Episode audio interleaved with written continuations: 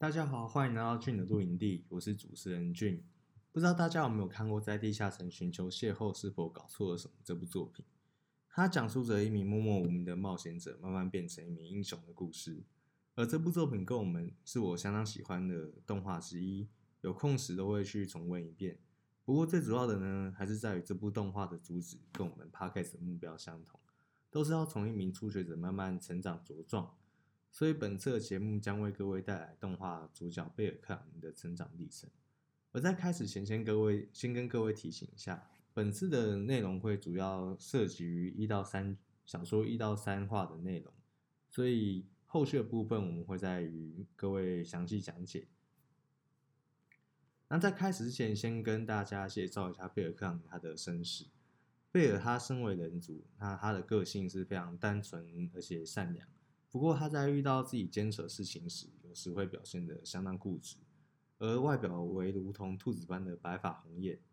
贝尔他从小是由祖父带大，由于祖父他会与他会与他分享英雄谈及冒险者的故事，因而使他对英雄及冒险者相当向往。而祖父于深山失踪之后，使他决定踏入迷宫都市欧拉利，成为一名冒险者，并以此行业为生。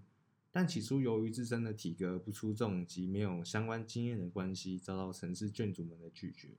所幸他在身上仅剩的金钱将耗尽时，遇到了女神赫斯提亚，并答应了对方的邀约，成为该眷主的一员，也是唯一的一个人员，开启他的冒险者生涯。那在故事起初，贝尔对于冒险者的信念，大多是出自于想要成为一个英雄的方向在前进。他并不知道冒险或是英雄，它代表的意义为何。当时他就如同一个刚踏入新世界的小孩一般，想要在地下城四处闯荡，然后闯出一个名名堂的大方向。但他实际来说，并没有一个明确的目标。而在这样的好奇心使然下，贝尔也很快的就知道了一个苦头。在一次误闯地下城第五层的一个过程中，他遇到了等级二的怪兽尼洛陶洛斯。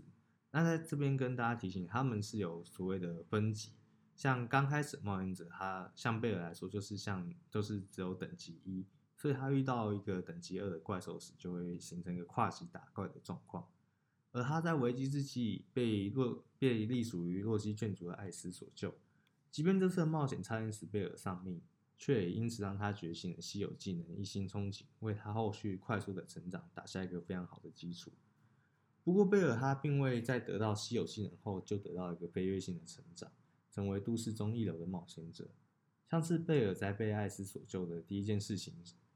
所救之后的第一件事情就是跑去工会问有关于艾斯的情报。像不过也并不是问有一点像是艾斯他的实力如何这样的问题，而是问有没有交往对象这种无关紧要的的事情。他对自身这次的鲁莽行为及目前实力都并未有一个太大的领悟，而在这样的状况，直到被酒馆一名服务生叫希尔状况下的过程中才有改变。他偶然听到了与艾斯同属眷族的伯特是如何评断且嘲笑自己后，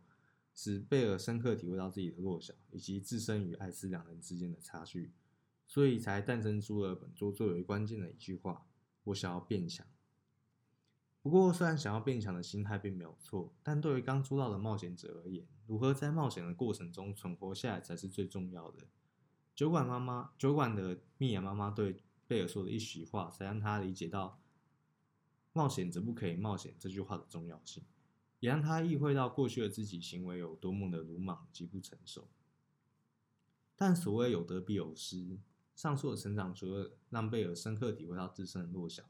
但让他有时会对自身实力会显得过度没有自信，像在小说第一话，他面对银背原时就与就产生了一些胆怯，这都是故事前期没有出现过的。这时的他就如同赫斯提亚所说的，与刚开始刚开始的他显得相较起来比较过度自卑，在面对一些挫折后就会产生失败的想法。此时这点也已深深烙印在贝尔的心中。虽然在这，虽然在后续的过程中，贝尔顺利解决掉林贝元，但这样的自卑感也并未在，也成为贝尔在后续成长时的一个绊脚石。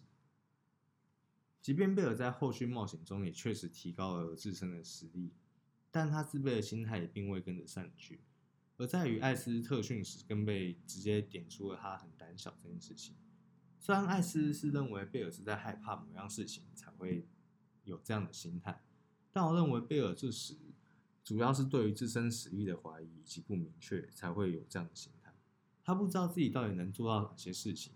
也不清楚冒险去做这些事情会不会使自己丧命，而开始变得保守起来。就像在故事中，艾斯问起贝尔为什么可以突然就变那么强。当刚他刚开始是连忙给出一个否定的答案，我认为这并不是一个谦卑的态度，而是他认为自身并不符合“强”这个字，这都显得他对自身实力有些自卑以及不了解。而在带而在得知艾斯成为一名等级六的冒险者后，这样的心态更是扩大到自己的脑中。他也好想要变强，他也很想要赶快成长，跟艾斯一样，一个强大的冒险者，但他不知道该如何去做这件事情。也不知道弱小自己能不能做到这样的事情。然而，在地错的故事中，想要达成所谓的升级，就必须要完成所谓的丰功伟业。而最直接一个方式，就是达到一个比自己强大的存在。这也代表着冒险者必须要去冒险，必须要去完成一次冒险行动，才能够升级，使自己的身心都得到强化。不过，在这样的条件，对于此时贝尔来说是一项非常大的考验。除了对自己自身的怀疑，他另外更大的问题点在于，他不知道自己为什么而冒险。而在艾斯一同训练过后，贝尔虽然实力有所成长，但上述的两个问题也都并未得到解决，甚至在他心中还认为自己与艾斯的差距变得更巨大。所以，即便实力增强，但在心理层面，贝尔依旧是被那个胆小的枷锁给限制住。因此，在第三话，他再次遇到尼洛陶洛斯时，贝尔会感觉到感到恐惧的原因，除了自身会害怕死亡之外，或许那个胆小的自己更在此时被完全的彰显出来，也使他没办法放开来去行动，而是像个无头苍蝇一样四处乱窜。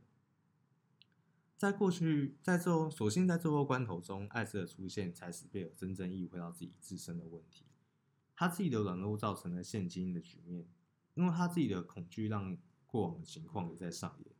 如果这时他自己不站起来为自己挺身而出的话，自己到底何时才会成长？他不在这时将手伸向高处，自己到底什么时候才可以达到那个目标？此时的贝尔才决定展开自己第一次冒险。不冒险的人不走不破半蛋壳，这是奥他在故事中这样评断贝尔。如果不去冒险，自己永远无法成长。也无法去知道自己冒险的意义，而就如他所说，贝尔在尼诺陶洛斯的决战中，他才真正意会到自己的心态，过往自己的心态是如何，是多么的弱小。更重要的是，他终于明白自己自身的冒险的意义，那又是成为一名英雄。对于击败尼诺陶斯的贝尔而言，这件事所代表的，并不只是他完成了升级的丰功伟业，也代表着贝尔终于打破胆小的枷锁，得到了一名。得到了心理层面上实质意义的成长，更使贝尔克朗这名冒险者正式站上名为英雄的起跑点上，等待着下次的迈进。以上就是本次试播节的内容。大家对贝尔克朗尼这名主角的想法为何呢？那也都欢迎留言告诉我们。那另外，如果对于本节目有什么想要听的内容，或是有需要改进的地方，也都欢迎告诉我们。那这里是去年录影地，我们下次见，拜拜。